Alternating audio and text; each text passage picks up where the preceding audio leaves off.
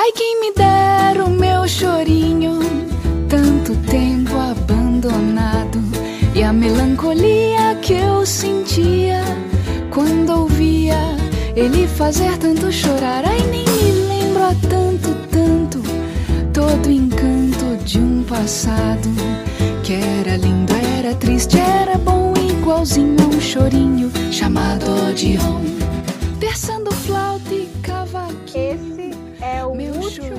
episódio dessa segunda temporada do Projeto Tertura. Por enquanto, eu vou deixar o projeto de lado e vou voltar para algumas das minhas obrigações.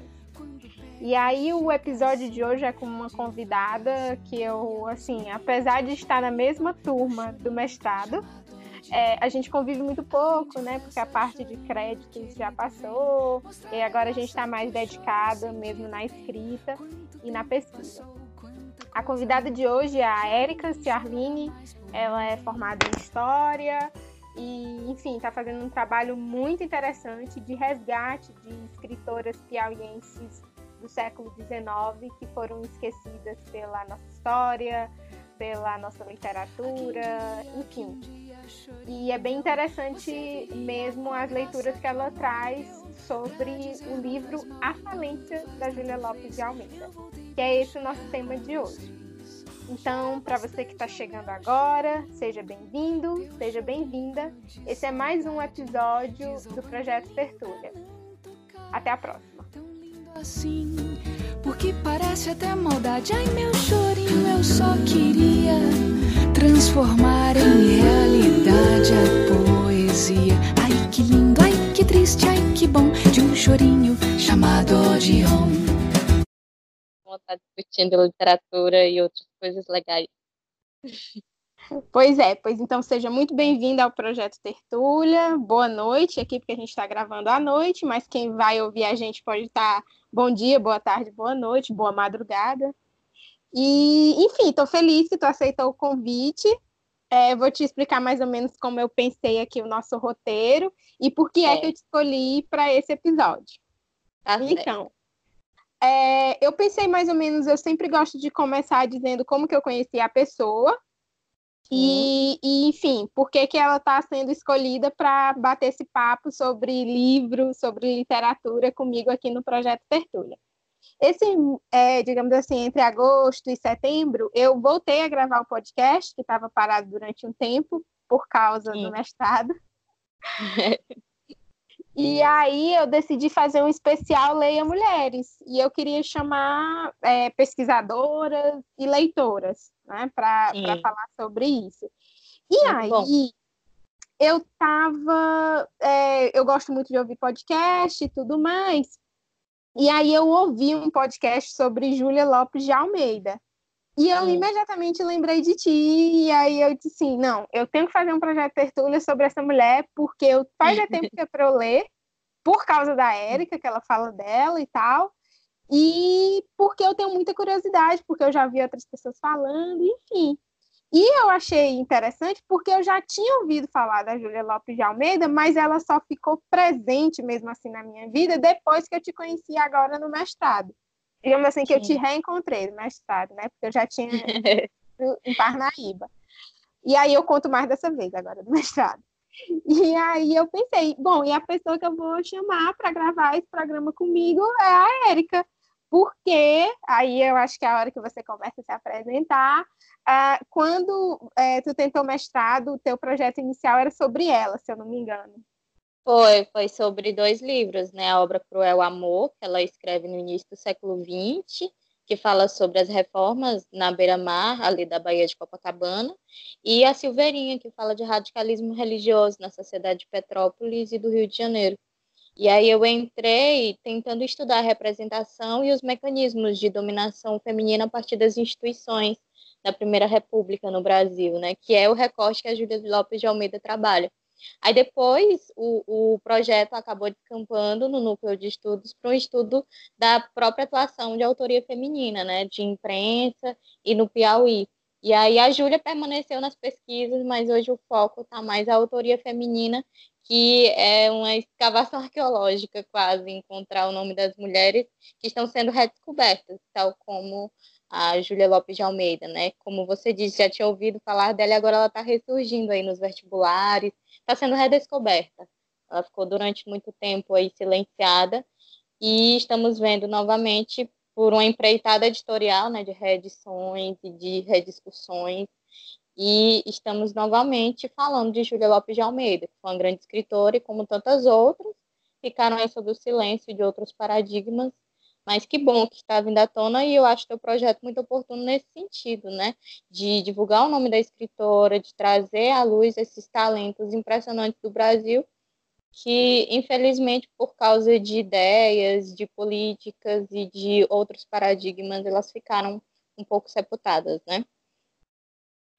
Então, tu falou que tu está no mestrado fazendo quase aí uma pesquisa arqueológica, né? é, a, a, eu queria que tu falasse da tua formação, porque eu acho que isso a gente tem em comum, né? Além de ler muita coisa e gostar muito de ler e de autoras e tudo mais, é, eu acho que a gente tem em comum que na nossa turma nós duas somos de áreas, digamos assim, mais distantes da letras, né?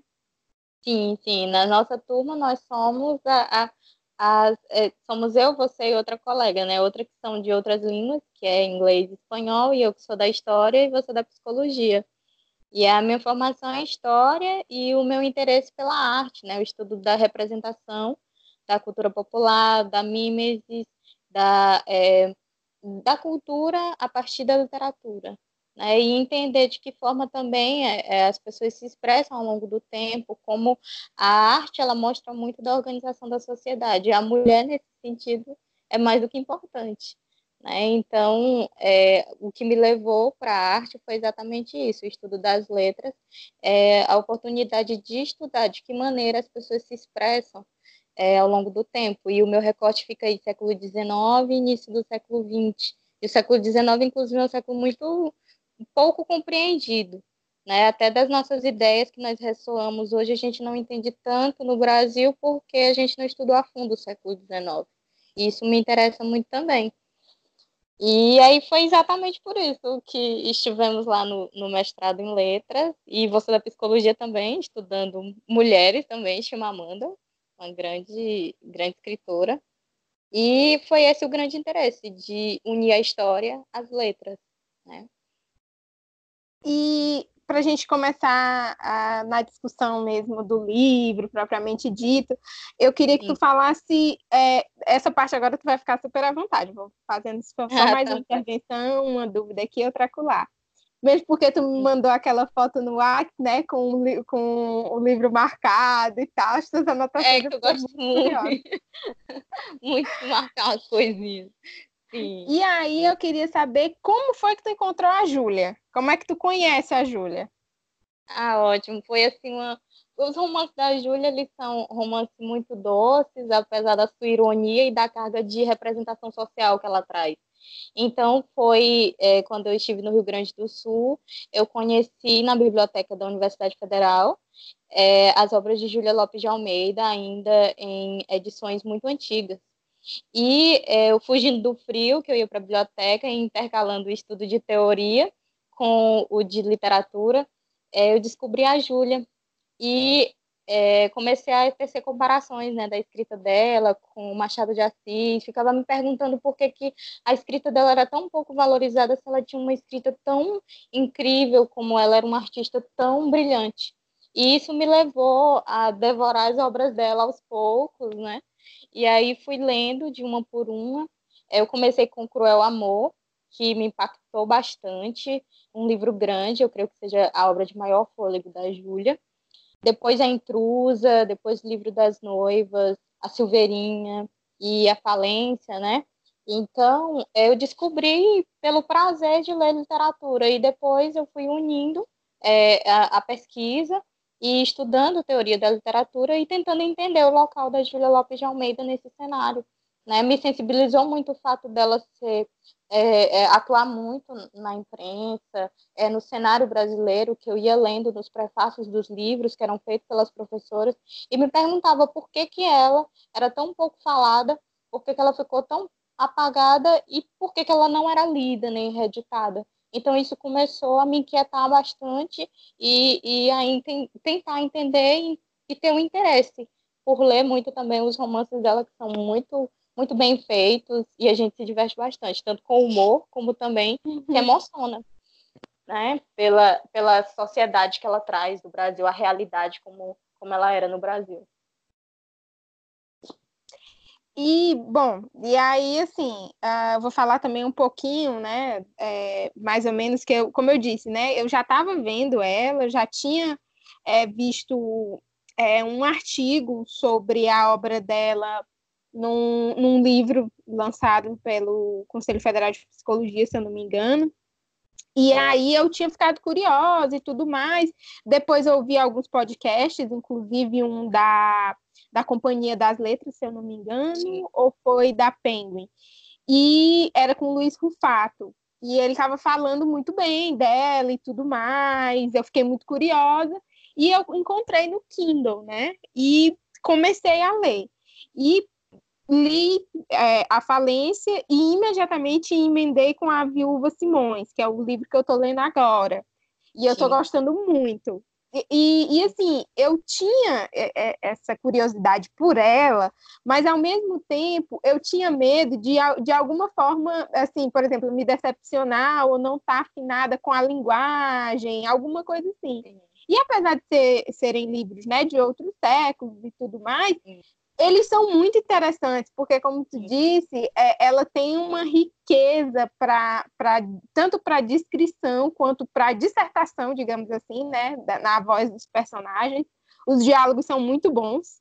Sim, uh, tem ironia, tem, tem aquela marca, assim, ela não esconde, uh, digamos assim, esse, para usar um termo que está muito em voga, né, esse lugar de fala, de burguesa. É. Então, os personagens, é. eles marcam bem isso, né? E que eu, depois uma coisa que eu vou falar mais para frente contigo são as representações que ela faz, do, por exemplo, das, das mulheres negras, enfim, dos homens Sim. negros. Depois a gente deixa isso para o final.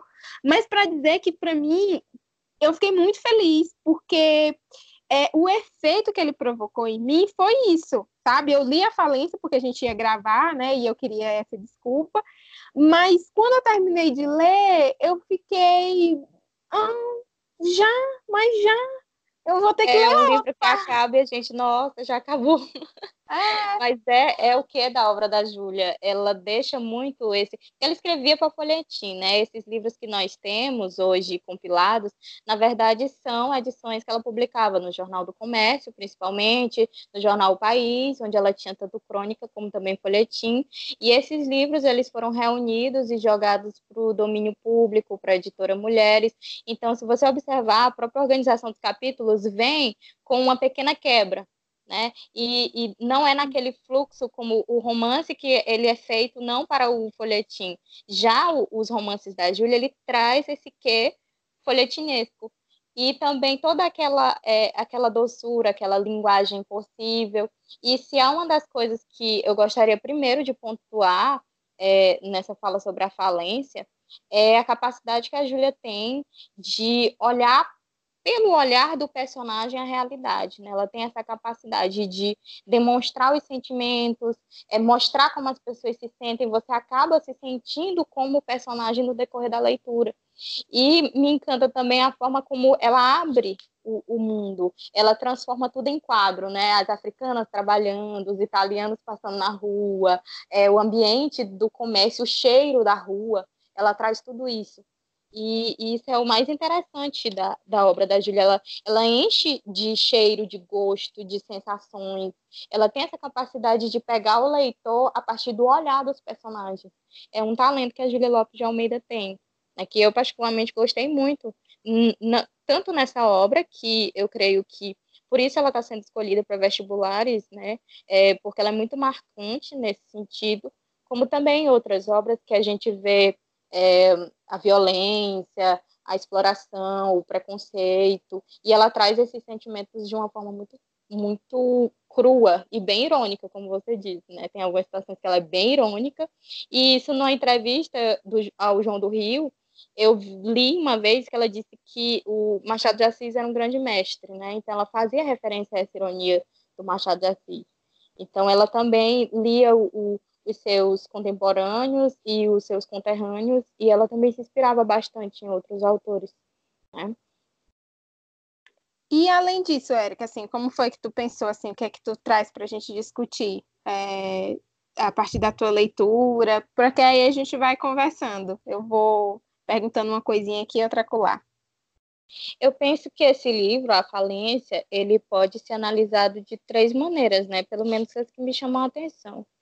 É, a primeira é essa que eu falei para ti, essa capacidade que ela tem de trazer o sentimento e o olhar do personagem.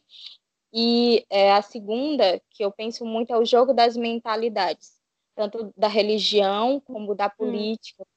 É, nós temos muito o embate do republicanismo com o monarquismo, ali no final da, da do império, em que há essa, essa passagem, né, que o mundo está o Brasil está se adaptando à república, e nós vemos como que em alegorias os personagens, como o marido da Camila, né, o Francisco Teodoro, que é ao redor de quem é, acaba girando toda a narrativa, e o, o seu comércio, a sua casa, o seu armazém, ele acaba sendo uma alegoria desse pensamento monárquico, enquanto Gomes Torres, que parece uma sombra, que vai é, gerando inquietação, inveja, é, um, é, uma nova burguesia nascente no Brasil e, e o pensamento republicano, né, que, que vem sendo trazido pelas ideias, o, o liberalismo, e, e são citadas essas ideias dentro dentro do texto, até com nomes, né, com Comte, Augusto Comte é, é citado na boca de Dr. Gervásio, né, e a religiosidade,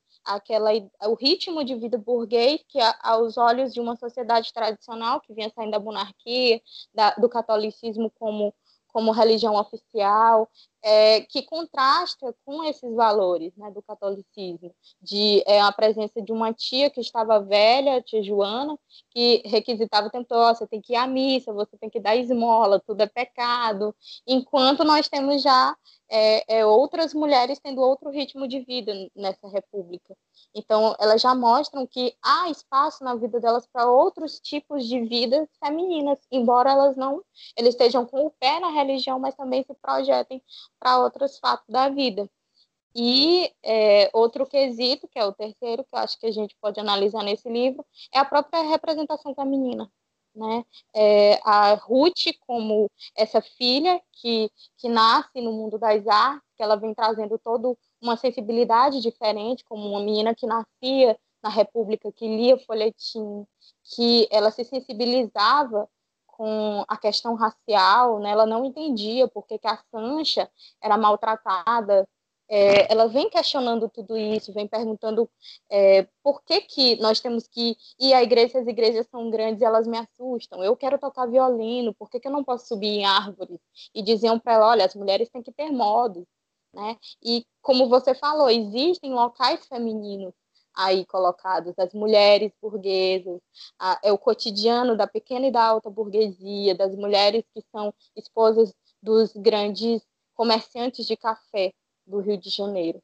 E vem trazendo também, é, vez por outra, quando eles saem dessa região, né, ali de, de Botafogo e das regiões que são um pouco mais nobres, e eles descem para a periferia, ela também mostra as vidas das mulheres que, que acabam é, se colocando dentro de casa, fazendo serviços domésticos, que tem que complementar a renda do marido para poder sobreviver, e que muitas vezes, como foi no caso da Camila, o casamento é uma forma de ascensão social, né, de casar com o homem rico para poder conseguir ter uma melhora na vida.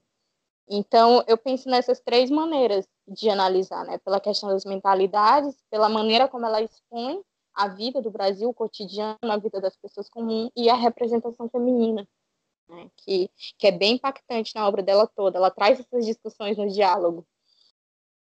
E pronto, nessa parte, assim, digamos, dessa contextualização do Brasil, é, que eu também fui pegando e tudo, eu vou destacar o começo do, do livro, que para mim, que, né, como eu te falo, né, eu gosto muito de novela, eu já falei aqui no podcast também que eu adoro novela, e para mim o começo do livro, ele é muito primeiro capítulo de novela, sabe? É. Ah, é aquele, digamos assim, aquele enquadre grande, vamos dizer assim, né? Enquadre grande não, mas aquele plano maior do que está acontecendo na rua, dos Sim. trabalhadores passando, da, das mulheres indo trabalhar, né?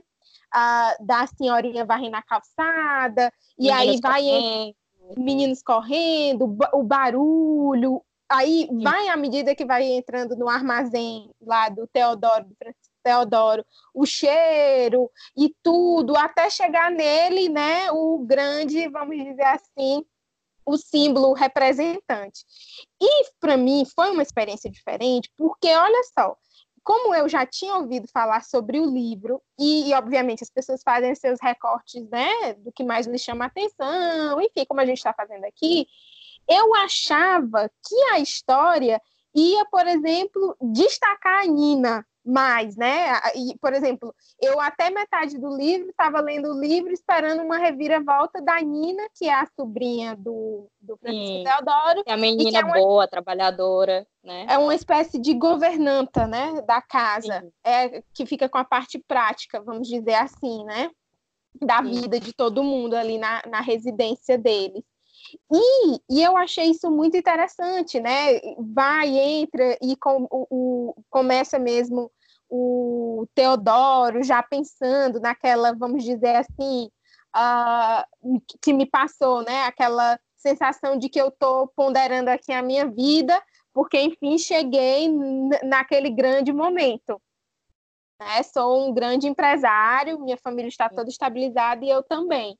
E eu acho também um, um, flashback, né, na, na memória dele, que ele Isso. vem desde criança, desde quando ele chegou e trabalhou duro e construiu a sua casa de comércio, até se tornar um grande empresário. Tanto que isso é o grande motivo dele destilhar farpas para outras pessoas, porque ele acredita mesmo nessa ideia de que trabalhar é carregar pedra, é, é, ter que dar duro na vida e sofrer e o homem construir sua honra em cima. Então ele não consegue entender como comerciantes que apostam na bolsa e fazem cálculo, eles conseguem ser tão bem sucedidos, sendo que eles não trabalharam um terço do que ele trabalhou. E aí, é por isso que eu achei interessante é, ter esse destaque para o Teodoro, né? Ainda mais quando tu traz assim, olha, se a gente analisar o, a falência é, co conectando, por exemplo, com o contexto histórico, político do Brasil, Sim. porque, por exemplo, ele já ele estava questionando né, esse, esse capitalismo especulativo e nós estamos vivendo, digamos assim, um grande auge desse capitalismo, né? Exatamente. Ela representou o exato momento de transição, né? Eu vejo muito esse, esse velho homem, é por isso que eu penso muito na questão da alegoria dele como alegoria da mentalidade de um homem do, do, partido português, do monarquista, conservador, com certas ideias de mulher, e ele não consegue compreender esse mundo que está aparecendo e que ele tinha que se adaptar, e a esperança era o filho. Então, ele projetou toda essa esperança da próxima geração, por isso ele não se preocupou em, em atualizar os negócios, ele ficava perdido diante dos documentos, dos dados, ele renegava os dados do Jornal do Comércio, né, dos jornais que, que colocavam as ações, o valor das ações, porque ele não compreendia como é que aquilo funcionava. E isso também vai ser o grande motivo da sua falência, né, porque surge uma nova classe burguesa no início da República Brasileira, que ela vem trazendo novas estratégias do capitalismo, como você disse, que hoje nós vivemos outra transmutação e o ápice desse modelo que se inaugurava naquele período, e ele não compreendia. Então, é, o grande motivo da falência, que, que acaba tornando ele o grande protagonista, né, é exatamente é, esse contexto de transição, e se a gente for lá para a história, como você falou, é aquele momento em que o Brasil começa a ajustar seus planos econômicos, o café continua liderando exportações, no entanto, nós precisamos de, de precisávamos de um projeto econômico que conseguisse conciliar a antiga classe comercial, a nova classe comercial e as metas do governo, o que causou até posteriormente por um, um, um é, equívoco dessa administração acerca do crédito é uma bolha, uma crise econômica na Primeira República, né? Que a gente vê uma, uma inferência, né, a isso, uma referência a isso, quando ele é enganado, porque o nome da empresa e o nome dele é usado para como se fosse fantasma, para conseguir empréstimos, e ele pega um, um, prejuízo muito grande porque ele aposta o capital numa coisa que não existia. Né? Então, ah, isso então é isso que acontece, que eu fiquei meio sem entender, eu ia te perguntar. É porque foi assim, no, no encilhamento, o, o, é, o governo ele liberou crédito para que... O encilhamento é o quê? É uma crise econômica. O encilhamento ah. é uma referência ao Brasil, é quando aquele movimento do cavalo, quando você encilha o cavalo para ele correr. Então, era o intuito do Brasil fazer com que o Brasil deslanchasse na Primeira República. Então, o que eles fazem? Eles distribuem o crédito, o crédito livre para os empresários. Só que as pessoas não vão agir com boa fé. Eles vão usar tanto o nome dos empresários como o Francisco Teodoro e também é, ideias enganosas, os chamados laranjas, né? É, para uhum. conseguir esse dinheiro. E o Brasil vai sofrer uma alta inflação pela quantidade de papel moeda que vai ser jogado no mercado sem que houvesse um retorno à devida prestação de contas. Então, é nesse sentido também que, que o, os vestibulares e o contexto histórico sempre faz referência à obra Falência, porque ela retrata a crise econômica do, do, da Primeira República. E ela mostra isso de dentro das famílias, como isso foi para os empresários. Houve uma onda de suicídios, né, de, como em outros momentos da, da história do Brasil que é isso que ela representa, que, que, eu achei belíssimo, né? A maneira como, como ela abre esse cenário da produção do café e dessa nova burguesia, da crise econômica. Pronto, agora faz muito sentido para mim, porque assim, quando eu estava lendo, eu estava, né, e, é, e aí a Júlia, ela é muito boa nisso, e, e é uma característica que eu acho muito interessante dela, é que ela é, ela é, digamos assim, detalhista e prática. Ela vai dizendo por que é que a gente está chamando aquela família de burguesa e como é que o consumo deles ali da família reflete essa, é, enfim, essa condição social. Então era muita festa, era muita seda, era muita abundância, empregados, é. um palacete, né? Tudo isso. E aí, é, eu não estava entendendo, né? Porque essa parte aí realmente eu não entendi muito como foi que o, o acho que é o Gomes Torres, não é o Gomes? Eu acho que é o Gomes que é, engana é, ele, né? É o Gomes Torres, porque tem tanto homem que anda naquele armazém ali, e Isidoro, e não sei quem, Inocência, aliás, Isidoro é empregado. Foi um, um, grande golpe, né, que o, o Inocência ele ficava elogiando nas rodas de conversa esse Gomes, Gomes, Gomes Torres. E o Inocêncio, no final da trama, é entendido como um grande charlatão, porque ele pegava o nome das pessoas, as empresas, fazia fazia eles acreditarem nessa é, elevação do Gomes Torres, que era a casa que realmente crescia, mas depois a gente entende que é de uma forma um pouco desonesta, porque ele usava o nome desses negociantes e de sua ignorância para poder conseguir os empréstimos, é, investimentos que não existiam e acabava falindo seus rivais e aumentando a sua casa de comércio. É tanto que se for ver lá no último capítulo, os empregados do, do Francisco Teodoro, antes dele se suicidar, ele diz assim: é, eu, é, é, eu estou pensando em trabalhar lá na casa do, do Gomes Torres. Ele me chamou para trabalhar. Ele disse: vá, vá ganhar a sua vida. Né? Ele não tem outro jeito a não ser dispensar os seus empregados para casa daquele homem que ele, no fundo, invejava, no entanto, ele nunca se moveu para poder se atualizar ou para ficar de antenas ligadas caso houvesse algum golpe. Então, também é uma questão da concorrência, que o, os novos, os antigos comerciantes do Brasil, eles não tinham ideia da concorrência, o nível da concorrência com essa no, esse novo capitalismo, né? essa nova face do capitalismo que aparecia, que devorava todos, que aplicava golpes. E é como você disse, ela destaca mesmo o cotidiano burguês, até nas casas, ela mostra as casas burguesas. É, se você for ler aquele História da Vida Privada no Brasil, da, do início da República, ela mostra, a Magali Engels mostra a descrição das casas.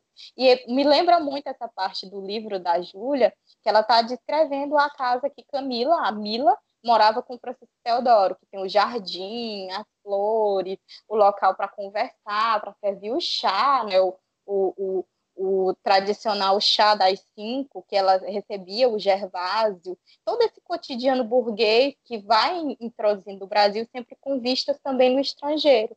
Né? Tinha que ter professoras alemãs, é, tinha que ter uma instrução de uma francesa, uma estrangeira, gerar até uma competição das brasileiras com as estrangeiras por causa dos maridos, né? E existia muito esse, esse cotidiano burguês inaugurando no Brasil, e ela abre perfeitamente tudo isso. Então você percebe que é a alta burguesia do Rio de Janeiro. E por isso que eu fiquei assim, como eu não estava, né, é, entendi muito bem essa parte da de como é que o homem foi enganado e tudo. Eu fiquei assim, meu Deus do céu, mas esse homem tinha dinheiro, ele não deixou uma reserva, ele não, né? E pois enfim, é. tem, é, que é justamente uma coisa interessante que eu acho, é, e que ficou muito essa coisa do capitalismo na minha cabeça, Ainda mais porque, como tu falou, o e é spoiler, infelizmente vou ter que colocar lá, alerta spoiler. é, vários spoilers. E o pior é que nem é spoiler, porque o livro já tem não sei quantos anos. É. E aí, sabe por que eu achei interessante? Porque ela coloca o fim dele, né? E aí é, ele tira a própria vida, porque ele não vai aguentar, né? Lidar com o fracasso dele, com o fato que ele não vai poder recomeçar e Sim. ter o que ele tem naquele dia, né? E aí ele, ele mesmo, né? Ele dá fim à, à, à sua vida. E isso ficou muito assim para mim, é, quando eu penso no capitalismo, porque nessa parte realmente, tu falou da alegoria e tudo mais, eu não tinha pensado tanto nisso, mas na, no desfecho dele eu pensei, porque assim, o, o, o capitalismo ele vai sobrevivendo por causa das crises, né? Sim, Morreu sim. aquele antigo, ele mesmo, né? O próprio capitalismo, digamos assim, mata aquela É fase o monstro anterior que realimenta. para É monstro poder que realimenta. Exatamente, para poder viver a próxima fase, né?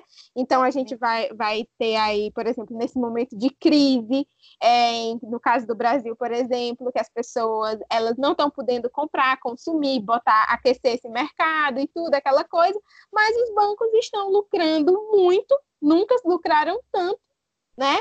E, uh, por exemplo, se você é um político e você quer mexer com o setor é, digamos assim, industrial, alguma coisa assim, essa própria elite, ela não está tão interessada nesse, nesse, nesse emprego, né, de mão de obra, de gerar empregos e tudo mais, porque já está muito ligada à especulação. E, vez ou outra, é o Estado, vez ou outra não, né, todas as vezes é o Estado que vai salvar essa galera quando dá merda, como aconteceu nos Estados Unidos há um tempo atrás, né, e aconteceu em outros lugares. E aí eu até... fiquei... Sim. Não, só para concluir. E aí eu fiquei muito assim com o fim dele, né? E, e, faz todo sentido realmente o livro carregar o nome, a falência e tudo mais, por causa é, é, de, do, do Francisco Teodoro. Então achei assim muito interessante, muito. Sim, e, e, e, nesse sentido, Milane, eu ficava pensando, né, quando eu estava fazendo aqui as anotações, a gente, a, a, grande personagem dessa obra é a riqueza de Francisco Teodoro. E, e ao redor, ao redor da, da riqueza de Francisco Teodoro é que se vão encaixando muitas outras coisas, como, por exemplo, o adultério da esposa. É, em nome do, do adultério da esposa, não estava em jogo é, a mulher anulada nesse sentido do amor que ela sentia pelo Gervásio e, nem, e a atração pelo Rino, pelo Capitão Rino, que é aí os dois, os dois homens, um que ela comete o adultério direto, de fato, e aquele que fica na especulação, que se desfaz de, de cometer esse adultério com ela quando sabe que ela está pobre. E o doutor Gervásio também, ele se furta de manter um relacionamento que era para ela, é, ele amava, ele queria ela muito bem e a morte do marido seria a oportunidade dela se casar com ele por sugestão do filho, ele a renega justamente porque era uma vaidade dele ter uma mulher da alta sociedade agora ela não era mais. Então era a riqueza de Francisco Teodoro, a amizade de Francisco Teodoro. As pessoas eram amigas dele por causa da riqueza dele. E, e uma coisa bem interessante que ela escreve, que, que se a gente for destacar várias lições que ela dá, várias coisas a se meditar, a Júlia escreve que, é, pela voz do Francisco Teodoro, ele diz se existe é, uma coisa que agora compreendo, ele pensando, né, de se matar, agora compreendo uma coisa que é mais importante do que a riqueza, que é a juventude, que é a oportunidade de recomeçar. Eu recomeçaria entendendo de todos esses negócios, de toda essa nova economia, mas eu estou velho. E se conhecendo como uma geração que estava ultrapassada. E ele não tinha mais a riqueza, porque foi em nome dessa riqueza que ele fez tudo, que para ele era uma forma de suprir até a tristeza da vida dele, que a história dele é muito triste. Até a Camila, ele adora a esposa, mas ele casa com ela tipo com a intenção só de ter um filho. E ele vai suportando todo aquele cotidiano, ele é um homem frio, que, que o trabalho embruteceu e ele não, não se dava conta que coisas como estavam aos olhos dele, como adultério da esposa, ele cochilava e a esposa beijava o outro do lado, é, ele ia visitar barcos do marinheiro, a esposa estava trocando olhares com o marinheiro, ele não percebia o carinho das filhas, o talento da filha para o violino, né, a Ruth, que é essa mulher, essa nova mulher que vai nascendo, é, ligada à arte intelectual, que vai ser professora, ela é a, é a, última que ele percebe, né? Que ele chama até de sacramento o fato dela estar tá tocando violino no momento em que ele comete o suicídio. E, e aí ele, a riqueza do Francisco Teodoro se torna a grande personagem da história. É em torno dela que se ligam as mentalidades, que os parentes da esposa pedem dinheiro, que os, os homens vão atrás da mulher para poder trair com, com uma mulher do homem rico. E ao momento que essa, essa riqueza desaba, né, de uma maneira catastrófica e da noite para o dia, como aconteceu com muitos empresários do Brasil da época, como você citou, na crise de 29 dos Estados Unidos, nas bolhas econômicas do mundo, que é uma forma do, do capitalismo se retroalimentar de uma crise cíclica indo para outra, para suas novas etapas, é, ele é, tudo que, que se construiu ao redor dessa riqueza também cai. As amizades, a família, tudo. Até as próprias filhas, elas são dadas para outras pessoas criarem, né, como as gêmeas. E o filho passa a humilhar a mãe, a esposa do filho, e assim por diante. Então eu vejo muita riqueza dele, a riqueza do Brasil, a riqueza do café colocado como centro, como grande personagem. E ela foi muito feliz em escolher o nome A Falência, porque nomeia o livro com a morte dessa sua grande personagem, né, que é a riqueza, a, a falência. É, eu fiquei assim, e é, passando, digamos assim, para desse texto que tu enumerou da representação da mulher, é, eu a cena eu acho incrível a cena em que o Teodoro dorme e a Mila vai lá e dá o um beijo no Gervásio beijo no e Gervásio. a Nina vê e a Nina Sim. vê Sim. e é uma coisa assim porque o que eu gostei dela é que ela não resolveu, digamos assim, o possível conflito que teria, não resolveu que eu diga assim, ah, o, o, o Teodoro não descobre, entendeu? E aí vai Sim. confrontar e fica louco. Não, ele morreu corno. Foi, foi. Ele- E a grande Sem saber. foi. E ela se E eu- culpa, né? Por isso, depois da morte. E a Nina, a gente até entende o, a- o lance da Nina ter ficado calada, porque a Nina vem de um histórico de agressões que ela foi acostumada socialmente a aceitar.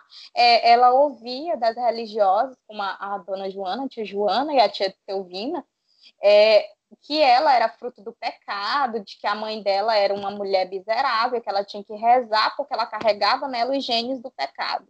E ela também era pobre, era órfã, ela vivia num quartinho estreito, então era uma série de agressões. Ela era a que mais trabalhava, ela trabalhava mais do que a Noca, né? Ela era a que estava sempre cansada, ela não conseguia nem receber as pessoas direito, era dizendo, olha, coloca um vaso de planta ali, olha a capina aqui, olha, faz isso e aquilo. Ela era uma moça que vivia trabalhando, e ela estava acostumada é, àquela atmosfera de opressão. É tanto que, que a submissão dela é tão grande que na hora que ela vê a tia Mila ajeitar o casamento do homem que ela amava, que era o Mário, com a, a rica, né? Que vai, que o Mário é o que acaba escapando da falência, né? Porque ele casa com uma Uhum. mulher rica, ele é o único que acaba escapando. E ela pensa nisso. Ela diz: Eu sou a única nessa casa que é virgem, que é, é pura, que viveu trabalhando. Sou eu que. me-" Ela tinha vontade de arrancar os jornais da mão do tio para dizer isso para ele, que era ela que merecia casar com o Mário e não outra pessoa. Era ela a única pessoa digna. Ela tinha consciência de toda essa situação. Né? Ela se resigna, ela fica, ela guarda tudo aquilo e acaba sendo ela que acolhe todo mundo, né? A casa que ele dá de presente é que acolhe a família. E aí ele, ele dá, né, o Teodoro dá essa casa para Nina por causa de uma intervenção da Ruth.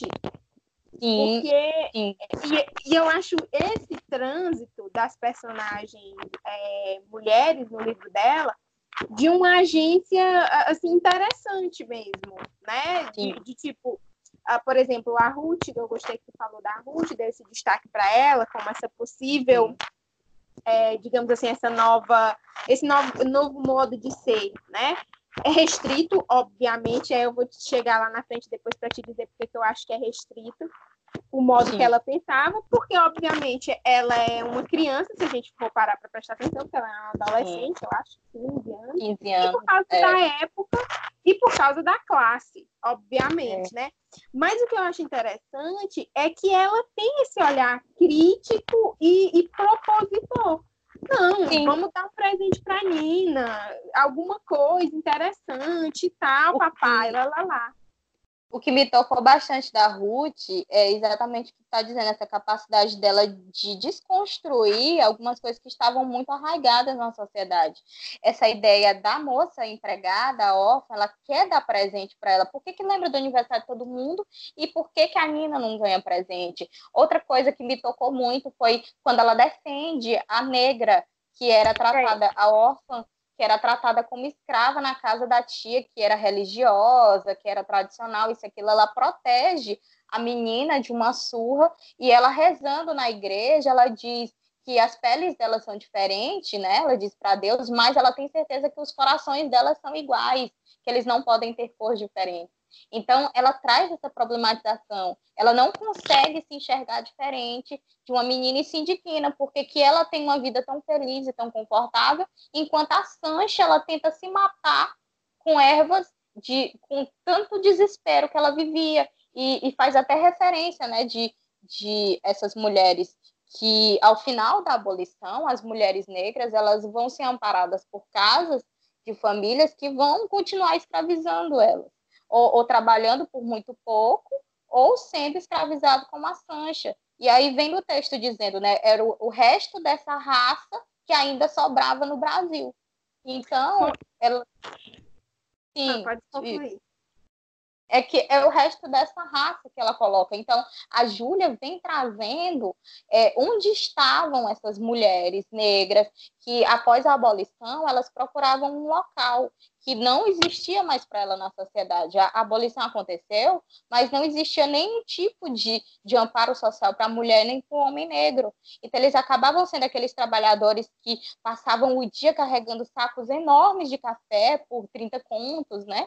E, e, e, as mulheres que acabavam se tornando empregadas ou meninas, que porque os pais morreram ou foram antigos escravos, elas eram criadas nas casas dizendo que iam estudar, no entanto, elas eram escravizadas novamente.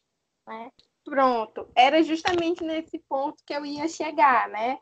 É, que é uma coisa que eu queria botar em discussão contigo. Porque, obviamente, eu sou uma leitora né, do século XXI é, e estudo né, literatura é, de mulheres negras, enfim.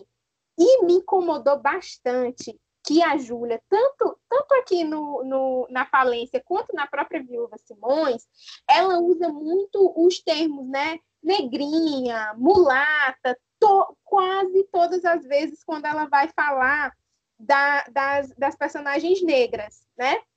E aí é, assim, me incomoda porque parece que essa é a única forma de qualificar e não tem, digamos assim, um, um, um outro aposto para colocar no lugar, como, por exemplo, Exatamente. a garota, a, a, a, a, garota, a empregada, a, a menina que trabalhava lá, sabe? Outras qualificações.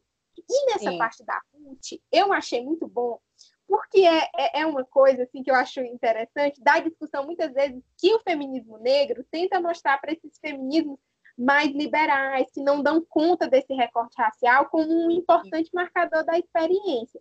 E tu trouxe muito bem a, é, a passagem, eu até separei. Ela diz assim, a, né, sabia a história da Sancha, uma negrinha vinda aos sete anos da roça para a casa das tias, com sentido no pão e no ensino. E foi como tu falou, gente, e isso acontece, aconteceu muito, né, de pegar uma menina do interior, gente da cidade para levar e tal. E acontece ainda hoje, né? Ainda hoje tem essa prática de, de a... pegar a menina, né? Sim. E aí ela continua: era dos últimos rebentões dessa raça que vai desaparecendo como um bando de animais perseguidos. Né? Então, aí já, já dá aquela, né, aquela metáfora e tal, aproximando com a questão dos animais. E aí vem a parte que eu fiquei assim, tanto com a Ruth, porque quando tu fala assim, olha, a, a, a Júlia, ela coloca muito a visão do, do personagem na, na, ali na, na, no decorrer do pensamento, do diálogo, né? Mas também me, me incomodou de enquanto, é, enquanto, assim, escrita mesmo, que ela diz assim, e tudo nela repugnava a Ruth. A estupidez, a humildade, a cor, a forma, o cheiro, mas percebera que também ali havia uma alma e sofrimento. E então, com lágrimas nos olhos, perguntava a Deus, ao grande Pai misericordioso, por que a criara ela tão branca e bonita? E fizera, fizera com o mesmo sopro aquela carne de trevas, aquele corpo feio da Sancha imunda. Aí eu disse assim, poxa, Júlia, eu sei que eu não posso pedir tanto à frente do seu tempo, mas me compreendo enquanto leitora do século XXI, que pega a obra e vai ter que te colocar naquele hall, entendeu? Que ela não queria te colocar. Porque, como leitora, me deu muito isso, sabe, Érica? Agora, como pesquisadora, me chamou muito a atenção como o colorismo aparece, no, a questão do colorismo aparece na obra da Júlia de Almeida. Porque, por exemplo, o doutor Gervásio, ela descreve ele como trigueiro. E quando você vai ver no dicionário, trigueiro é moreno. Né? E a gente sabe que moreno é um termo eufêmico que muita gente gosta de usar para não dizer que é negro, né? né? Mas para dizer que também não é tão branco e, e fica naquela, né?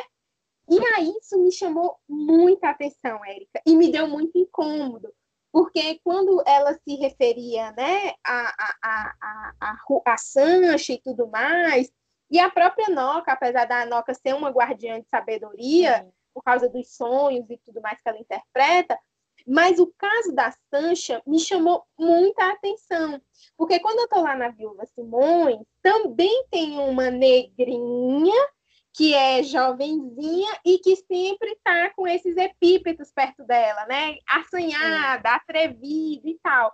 Suja, eu... feia, isso, isso, sempre tem. Me ajuda a elaborar isso. Eu tava, me intrigou isso aí também quando eu pesquisei Cruel Amor, né? Que ela também traz essa também traz em outras obras, né? E aí eu estava pesquisando, eu estava vendo que os que defendem que ela não foi racista é uma questão é, de estudo narratológico, que ela se coloca de maneira não preconceituosa quando se coloca como autora e narradora, como você pode ver na entrada do livro, ela fala as africanas, as mulheres trabalhadoras, ela chama as mulheres de africanas e não de negrinhas, quando ela está se colocando como narradora.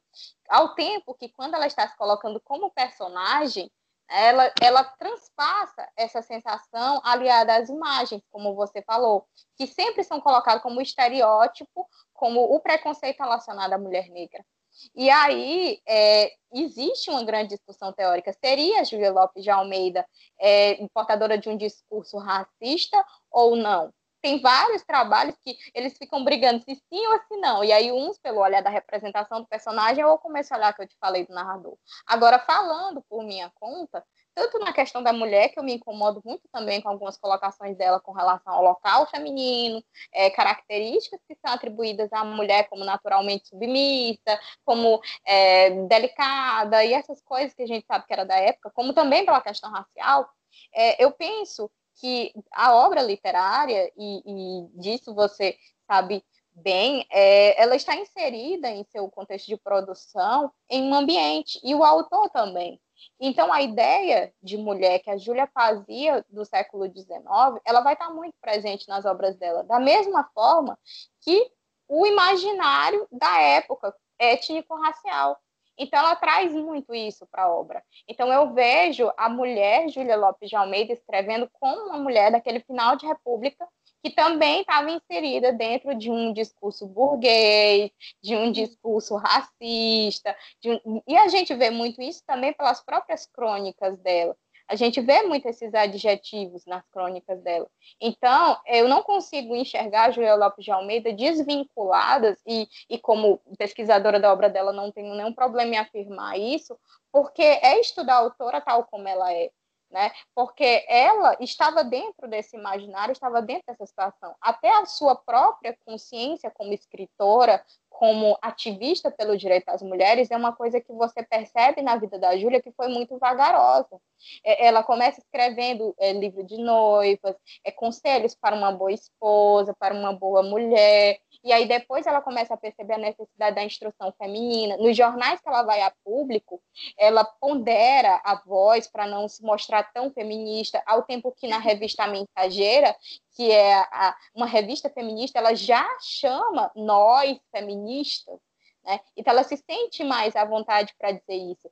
E, e, tendo em vista que ela teve é, participação negada na Academia Brasileira, sendo uma das fundadoras. Ela sofria também aquilo que, até inconscientemente, ela mesma reproduzia. Então, eu consigo ver a Júlia dentro de um tempo, é, ora resistindo, ora se adaptando. Então, quando você percebe esses, esses discursos dela com relação à cor, com relação ao local social, e a religiosidade, ela traz muito o discurso de sua época e ela tenta se eximir também, né? Com um pouco de indignação, com é, um, um que abolicionista, com um que feminista. Ela traz muito isso por ironia, mas o seu local social está ali. A gente vê nitidamente a Júlia, uma mulher da pequena burguesia do início da República, trazendo todo aquele discurso da época. É, e, e, me incomoda bastante, mas é século XXI, século XIX. E pronto, bem isso, assim, porque, por exemplo, uh, como eu, te, é, até por causa da dissertação, né, eu tive que passar pela aquela história do, do, do das prime dos primeiros movimentos de mulheres negras, né? principalmente no, nos Estados Unidos, né? O próprio discurso da Sojourner Truth, né? e não sou eu uma mulher, né? Trabalhei aí no, nos campos, né? Colhendo meus braços fortes e tudo. Nunca ninguém, né? Botou ali a capa para eu, eu subir no carro, né? De aluguel e tudo. E eu não sou uma mulher, eu não pari meus filhos, né? Não oro a Deus, enfim.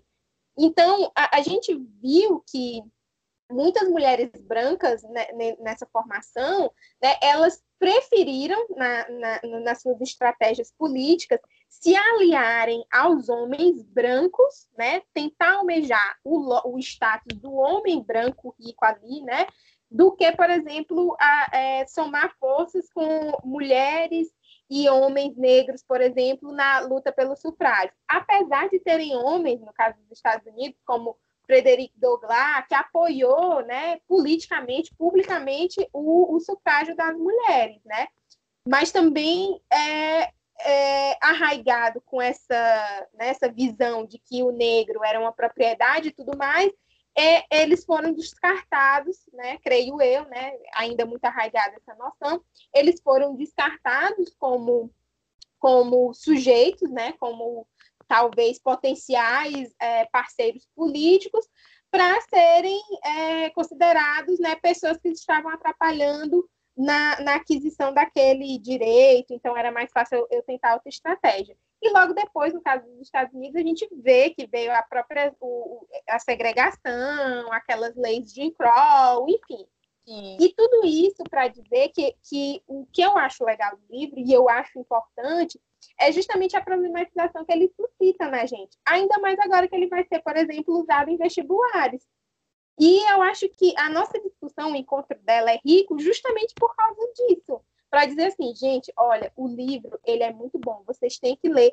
Mas esse ponto aqui, a gente tem que sim é, falar, a gente tem que fazer com que o nosso leitor do século XXI encontre essa escritora do século XIX e a critique também nesse sentido, porque senão tudo a gente pode, né, como tu é historiadora, tu sabe, dizer que, ah, não, era só naquele tempo. Ok, beleza. mas há um peso, né, disso. Sim, e aí eu... inclusive, sim, pode terminar. Não, pode continuar, pode continuar. É, é, inclusive essa problematização que ela é tão necessária, porque os reflexos dessas mentalidades elas chegam até os dias de hoje. Se nós formos parar para analisar a, a situação da Sancha, a situação de inúmeras meninas é, pelo Brasil, tanto pela questão racial como também pela questão financeira, elas são levadas para dentro de famílias das cidades, elas são exploradas da mesma forma, de, em todos os sentidos. E existe muito aquele discurso, a mentalidade escravista no interior do Brasil. É, vira e mexe, você encontra relações de trabalho que são nitidamente resquícios desse pensamento escravista. E a questão da mulher também é muito presente mentalidades no imaginário próprio das mulheres mesmo, mesmo de, de é, bem século XIX, bem a época que, que a Júlia está escrevendo, da passagem do século XIX para o início do século XX. E, e, uma coisa que me chamou a atenção é uma hora que o Francisco Teodoro está é, analisando ali o, a sua casa de comércio, o ensaque do café, e ele me mostra é, um imaginário muito presente, que é o saudosismo de coisas como a escravidão, a saudade da escravidão, dizendo que o trabalho do negro era mais bonito. Eu até destaquei aqui ele disse.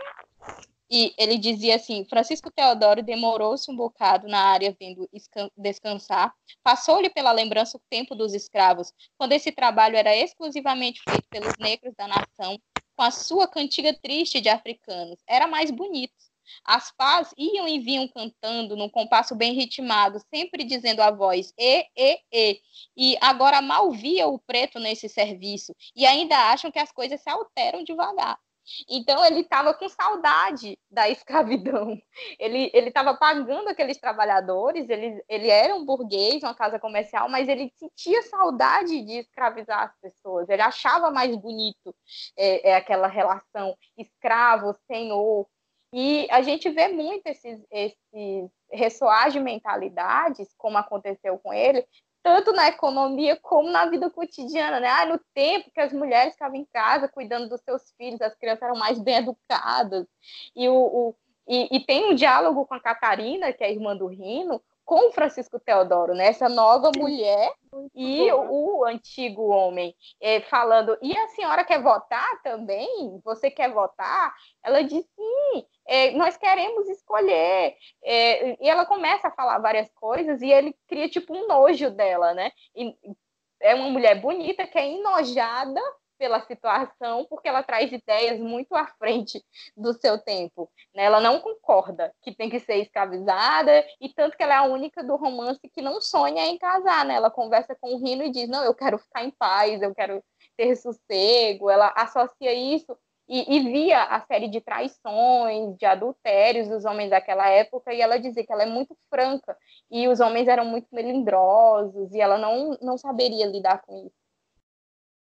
É, e tem muita frase interessante nisso, né? E, e, esse trecho aí que tu trouxe, que eu achei maravilhoso, por causa do tweet, não sei se tu viu isso, do Mourão, né? O vice aí do Coelho. Hum, dizendo, né, daquele grande investimento das Sés Marias, e depois falou dos bandeirantes, né, assassinos, daquela galera toda lá, né? Enfim, aquela elite truculenta, né, que o país foi construído em cima do sangue de, de muito índio, de muito negro e tal, e ele ressaltando o caráter empreendedor.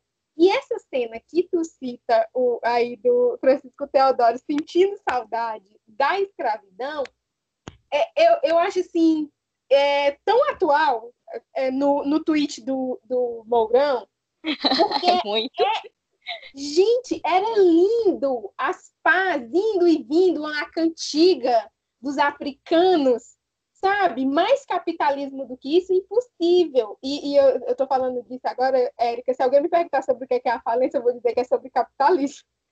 Porque, porque assim, o capitalismo, para ser capitalismo, para se estruturar essas sociedades que nós conhecemos hoje, ele precisou categorizar é, negros e mulheres, né? hierarquizar, e, e, não só criar essas categorias né, de, de gênero e de raça, mas hierarquizar né, para justamente termos essa sociedade dividida. E, e eu acho que o livro tem muito disso. né? Sim. E, e a gente trazendo essa questão da, da Catarina, né?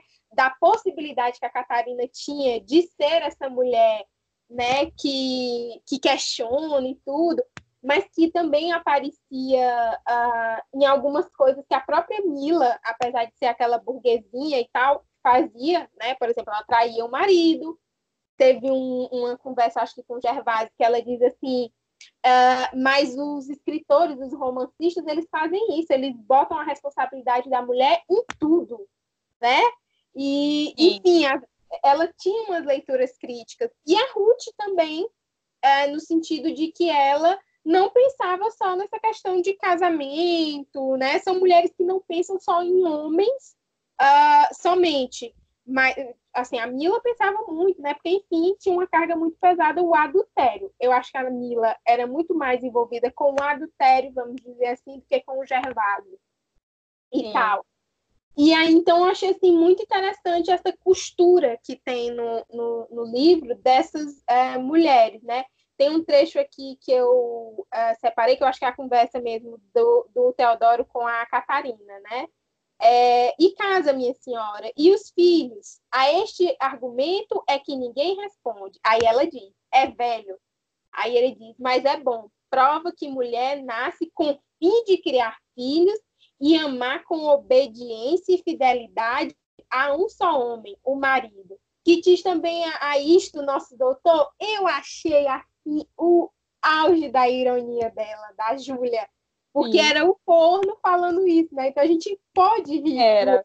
E o Gervásio é. vai, o Gervásio vai cutucá-lo, né? Dizendo que. E, e, a Mila se pergunta por que, que o Gervásio está falando isso? É a Júlia sendo irônica.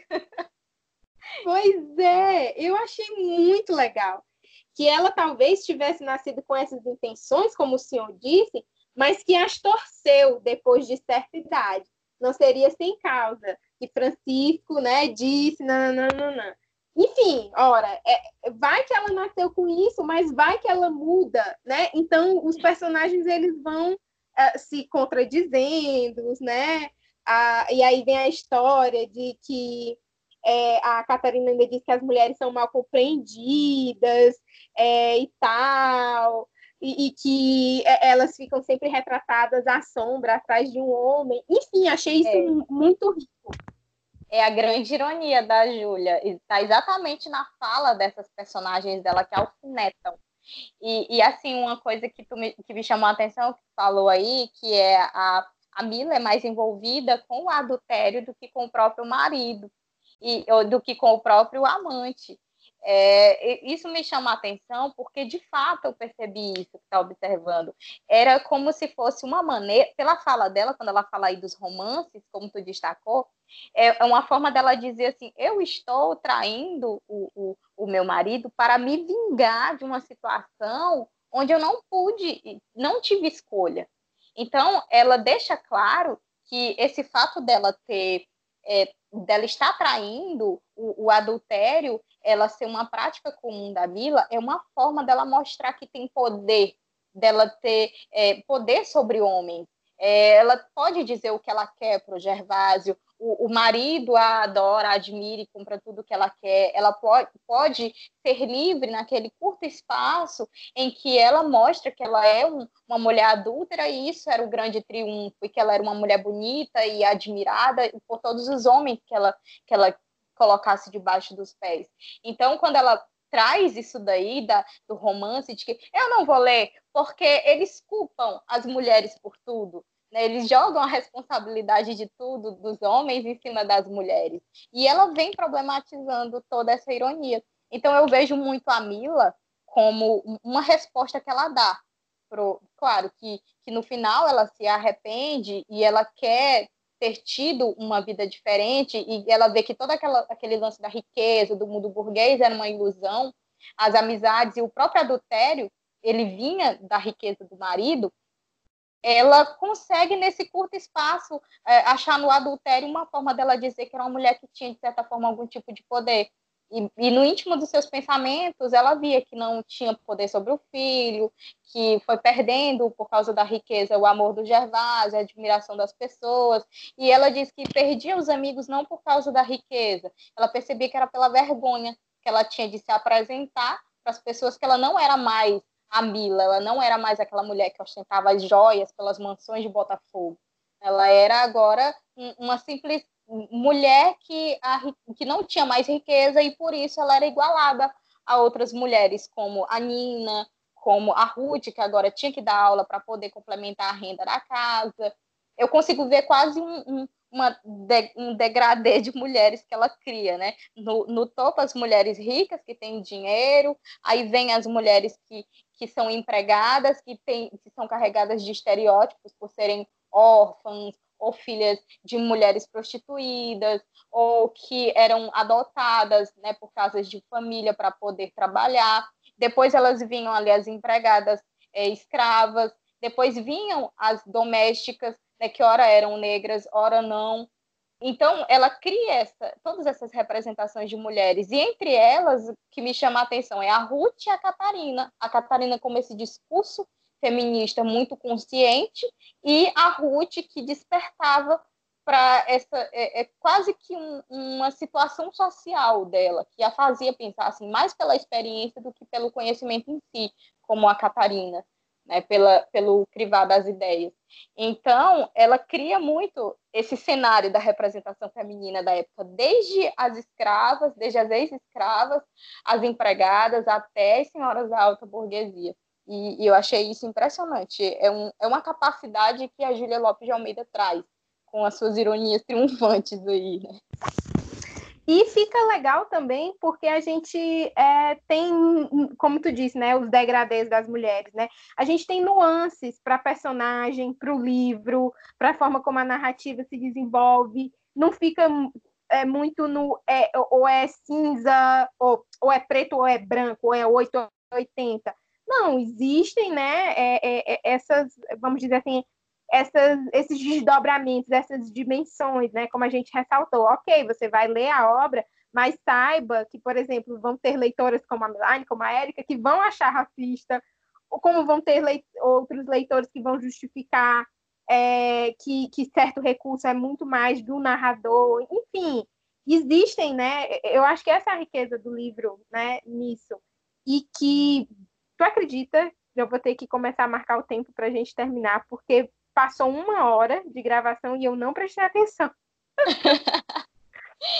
e, e, assim, a, a, a, última observação assim que eu queria fazer para encerrar, que é o que me marcou muito durante todo o livro, uma coisa que me marcou profundamente em todas as paragens, foi o fato da anulação da vida humana em nome do que tu está chamando da, da cíclica econômica do capitalismo. Né? Uhum. É, anula-se o sentimento da mulher, anula-se o local das pessoas como seres humanos, ele anula a vida do próprio burguês, ele esmaga com a vida da, das pessoas a crença no amor, na crença de um dia melhor para o próprio Brasil. O Brasil ele é trazido para a narrativa é, e, e a, o refúgio desses personagens é colocar a culpa na República, colocar a culpa do, no concorrente, quando existe todo um sistema que, como você falou, ele categoriza pessoas, ele diz quem é que tem que viver e quem tem que morrer em nome de uma produção de riqueza que é usufruída apenas por alguns.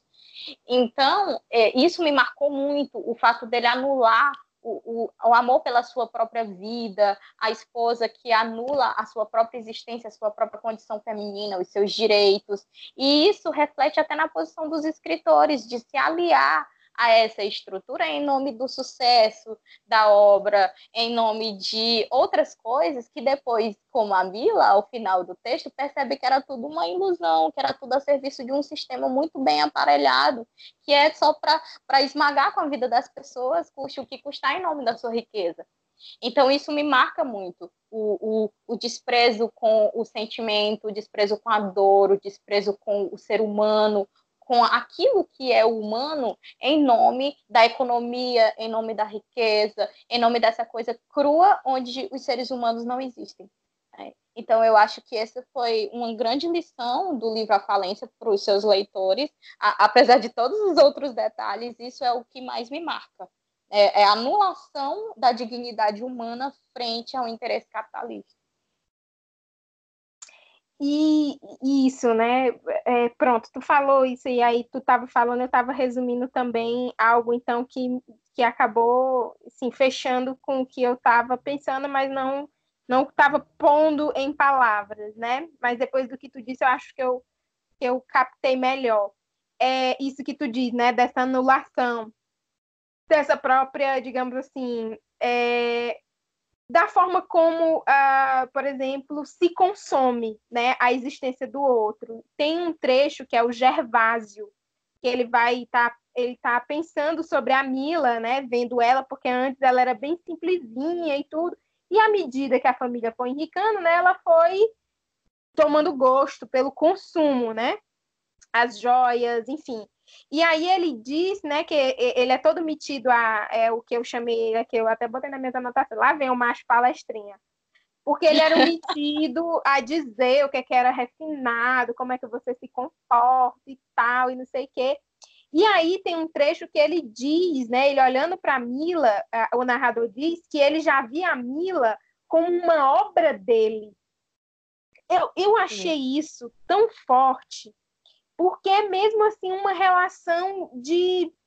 Eu não vejo como, por exemplo, criação de uma obra de arte como alguns podem romantizar. Acho que é porque eu sou feminista demais, né? Nesses aspectos de, de negócio de homem, de homem olhando para a mulher, mas enfim mas veja como ele havia como uma obra dele. Ou seja, passa por, esse, eh, por essa questão de posse, né? de ser meu, de fui eu que fiz, olha como eu faço um bom serviço.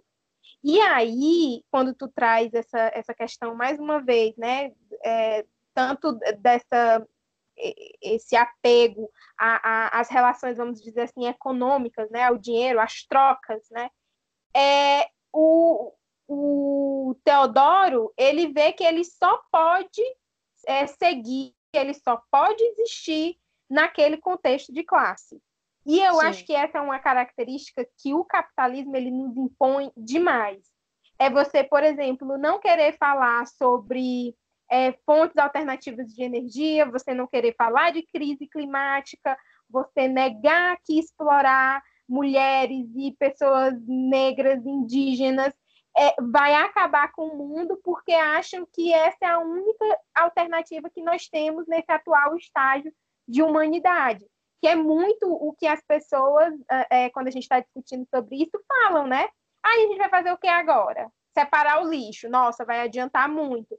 Então, quando tu traz essa questão assim, do que, que para ti é o livro, e eu fecho com essa questão, que o capitalismo ele se diz, né, que é uma uma solução econômica, política, vamos dizer assim, é uma forma de organização né, política, econômica, que nos oferece muitas é, é, alternativas, né? Tanto é que o pessoal critica Cuba, porque Cuba só tem uma marca de alguma coisa e tal. E aí, na verdade, não, né? Ele sempre está nos dizendo que a gente vai ter que aceitar esse estado de degradação, porque essa é a evolução da humanidade.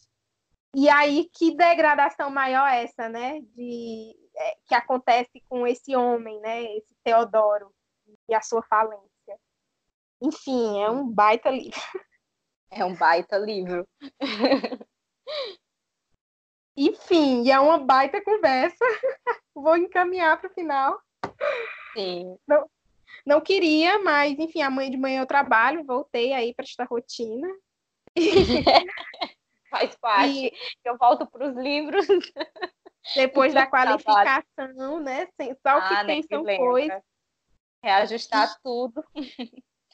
E aí, Érica, eu queria, né, para a gente ir colocando para o final, te agradecer, né, por numa segunda-feira à noite, tu ter tirado é, uma hora e mais ou menos uma hora e meia, uma hora e vinte do teu tempo para conversar comigo sobre a Júlia Lopes de Almeida, sobre a falência, sobre me ajudar a pensar sobre o livro, me, me dizer coisa que eu não sabia, achei muito massa que eu aprendi coisa. E, enfim, perguntar para ti, assim, o que é que tu achou da experiência de gravar podcast? E, assim, se tu quer deixar alguma dica, algum recado, enfim, fica à vontade para se despedir.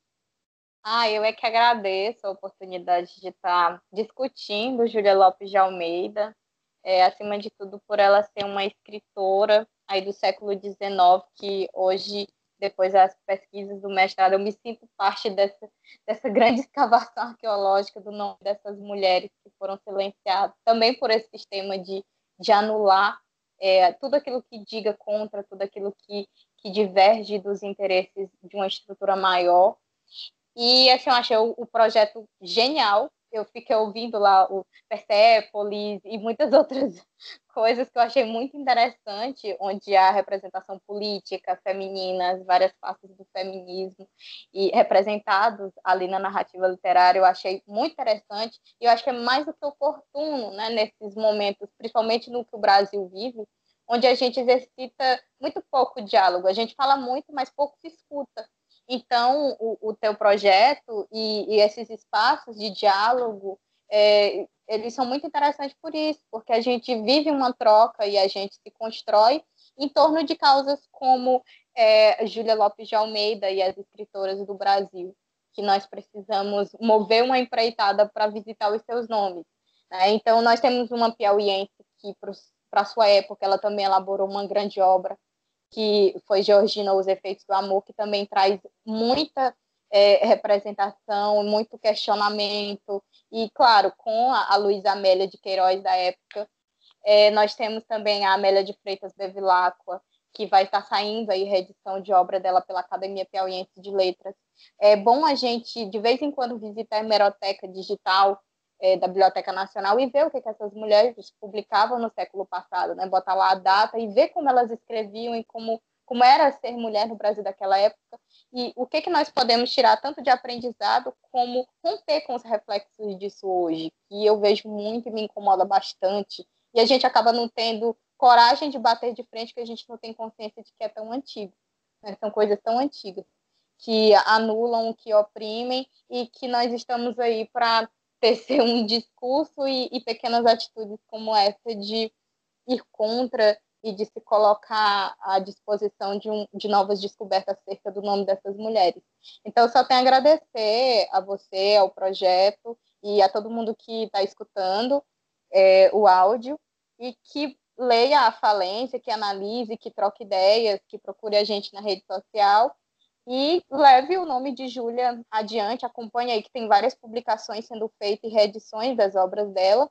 E eu considero uma obra depois da falência que todo mundo que gostou de Júlia Lopes de Almeida deve ler, é Cruel Amor, que é o próprio nome, né? É, são várias séries de relacionamentos amorosos em que ela mostra o amor no Brasil, como é ser uma mulher que ama no Brasil, como é o relacionamento é, entre os noivos, os maridos, os, os casamentos, as mulheres abandonadas, as mulheres pobres, as mulheres negras, as mulheres ricas, né? Então, ela traz tudo isso em Cruel Amor, até de, com cenas bem chocantes para a época, para um romance em folhetim. E isso fica como dica aí para quem quiser passar esse final de ano lendo uma obra interessante, Cruel Amor, da Julia Lopes de Almeida. E mais uma vez, obrigada e boa noite, ou, ou bom dia, ou boa tarde para quem estiver ouvindo, né? e obrigada pela atenção. Né?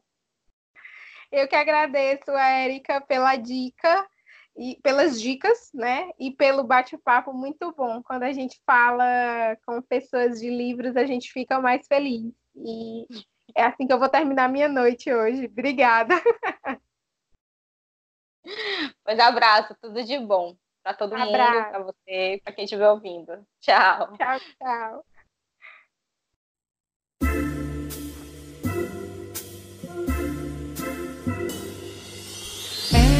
De manhã.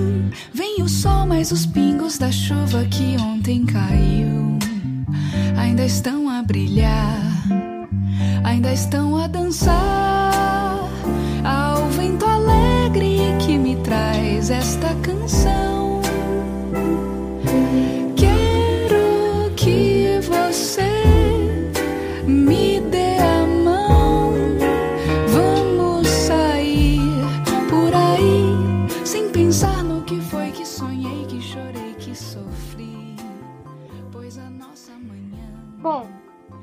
como eu falei no começo da nossa transmissão, é o último episódio uh, do projeto Tertúlia dessa temporada. Uh, eu estou muito feliz com essa temporada.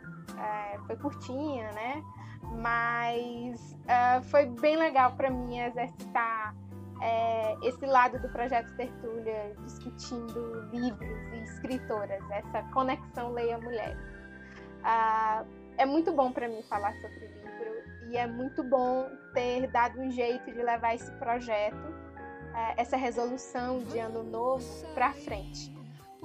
Quando eu comecei o ano e o podcast, eu disse que eu não queria só reagir às notícias que estão saindo, enfim, desse governo e de tantas outras coisas aí que a gente está vendo uh, que estão acontecendo, né? E a ideia não é só reagir, né? Ficar todo tempo reagindo ao que essa galera pauta e ao que eles falam e como eles se comportam e o, o podcast e outros projetos que eu tenho levado esse ano também, eles eles estão muito ligados com essa ideia, com essa noção de que a gente tem que fazer alguma coisa com a nossa energia que não seja só prestar atenção nesses caras, né? Que aí nesses caras que eu tô falando é governo Bolsonaro, enfim. É, obviamente que a gente não vai se alienar, mas o que eu tô querendo propor é que a gente fortaleça as nossas estratégias uh, de, enfim, de, de vida. Né? Que a gente não fique atento só às, às questões de morte. Né? O que, é que a gente tem para propor? E é isso, assim, tanto esse projeto, né, o, o podcast o Projeto Tertúlia, quanto a newsletter que eu também tenho, né, mas que eu não liguei muito nesses meses, e hoje né, eu retornei a ela. Então, digamos assim, que eu estou finalizando a temporada uh, podcast Projeto Tertúlia, mas eu vou ficar na, mandando esse, essa cartinha para quem me assina aí nos próximos meses. Mas o que eu queria com esses projetos, com o projeto Tertúlia, com o meu próprio trabalho como mediadora né, do Leia Mulheres Piripiri, era propor. Propor que as pessoas tenham uma outra atividade no sábado, né, uma vez por mês, propor leitura, propor conversas sobre livros, propor encontros. E por mais que quando eu fale isso, eu pense que é pouco, uh, mas eu acredito que de grão em grão a galinha pode encher o papo. Uh, eu não vou deixar, né, obviamente, de envolver e de contribuir com outras frentes de enfrentamento, né? mas eu acho que a arte, a literatura, a música, elas têm um papel fundamental nesse processo de sensibilização da gente. E eu posso afirmar com certeza que a gente é mais feliz quando tá lendo, quando a gente está buscando autores que a gente gosta, autoras que a gente admira e quer continuar lendo. Então, uh, para todo mundo que me deu a mão nessa temporada, eu só tenho a agradecer.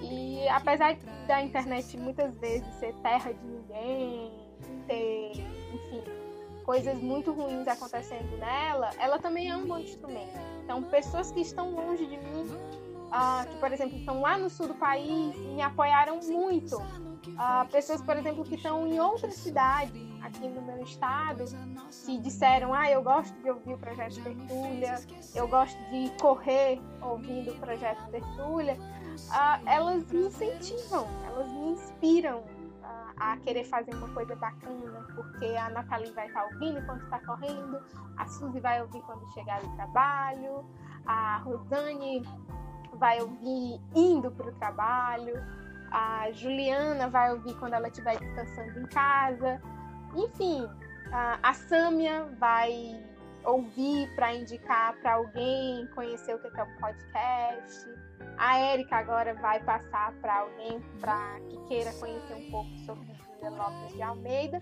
E assim a gente vai multiplicando o uh, processo criativo, propositivo. E é isso. Eu queria agradecer a todos vocês que, enfim, me deram a mão. É, e que de alguma forma iluminaram esse projeto com a luz de vocês. Então, meu muito obrigada e até a próxima temporada.